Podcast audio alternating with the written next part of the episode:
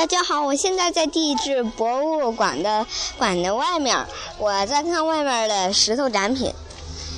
从左往右数的第一个是软玉，然后软玉呢外面都包的是一层白色至黄色的粗糙的石头，可能也会露一点青色的，大概青色的玉吧。但但是如果你把它的侧面抛开一看，里面就就可能会是珍贵的玉料，也可能就是这种普通的石头。但是呢，如果你看到外面的外面有青色的这种很好看的玉，看起来像玉料的这种石头呢，里面就应该有玉了吧？从左往右数的第二个就是丽岩，产地是北京的西山。这里面外外面也是包，也是很粗糙的这种岩石，然后里面可能。还会镶嵌着少量的木头的化石，然，然，然后这种的形成就是可能泥土包裹着一些，嗯，像石头以及木头的化石碎片儿样子，然后呢，呃，然后就结晶了，就形成了砾岩。从左往右数的第三个是太湖石，太湖石产于江苏太湖，是一种很有名的石头。然后中间都有很多很多的小的孔孔，里面可能还会有点水。嗯，在皇宫里面的著名的那个败家石就是太湖石。太湖石经常在庭院里面被当被做成假山来观赏。每个都讲。第。呃，从左往右数的第五个就是含嗯那个有含有沉沙的灰岩，它现在这个四壁上大概都有点红色的印记，然然后这其他的部分都是灰白色的。从左往右数的第六个是叠层石，叠层石实际上是由一种生物转化而来的。这种生物大概是在地球上生活着最早的生物，可能是一种藻类。从左从左数起的第六个是铬铁矿，它这里面含有铬和铁的成分，所以你就能看见一些锈红色，这就是锈铁。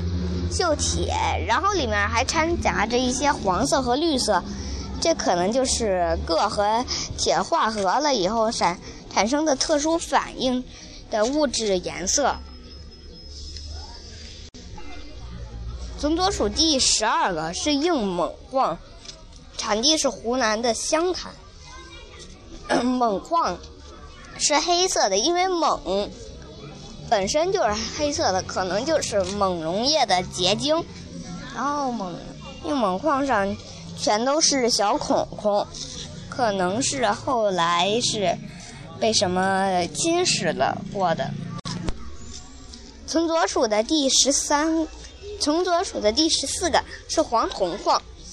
黄铜矿本身是棕色的，里面会掺杂着一些一些黑色，然后最重要的是上面会有一些黄。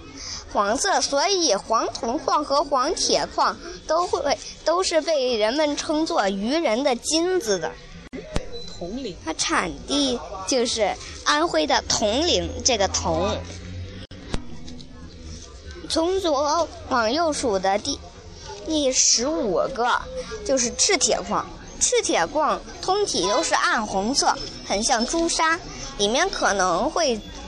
因为不纯，可能会有一些白色啊、什么黄色啊什么的，可能是里面有一些其他的杂质或者霉菌。然后就是方铅矿，方铅矿实际上还是一片一片组成的，也可以说是一块一块的。然后是是大概是灰蓝色的，然后非常的亮，然后可能。会在不同的地方会有不同的颜色，而不同的和不同的折射的光度。这一块方铅矿产于辽宁的铁岭。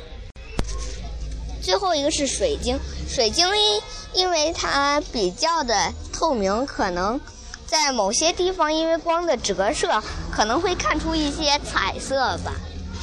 然后大概会是一种很亮，然后白色的地方几乎你可以往里面看，然后可以看到一些里面的深色的可能是杂质。这是中国地质博物馆外面的东西，我们马上就要进入进入中国地质博物馆了。